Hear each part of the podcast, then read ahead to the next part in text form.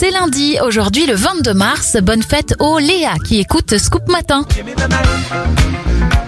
On débute avec les anniversaires de stars. George Benson a 78 ans et 72 pour l'actrice Fanny Ardant. Les événements, en 1895, c'est la projection du premier film des Frères Lumière, enregistré trois jours plus tôt. Et en 1841, c'est l'adoption en France d'une loi interdisant le travail des enfants de moins de 8 ans. Heureusement que ça a changé. Belle semaine à vous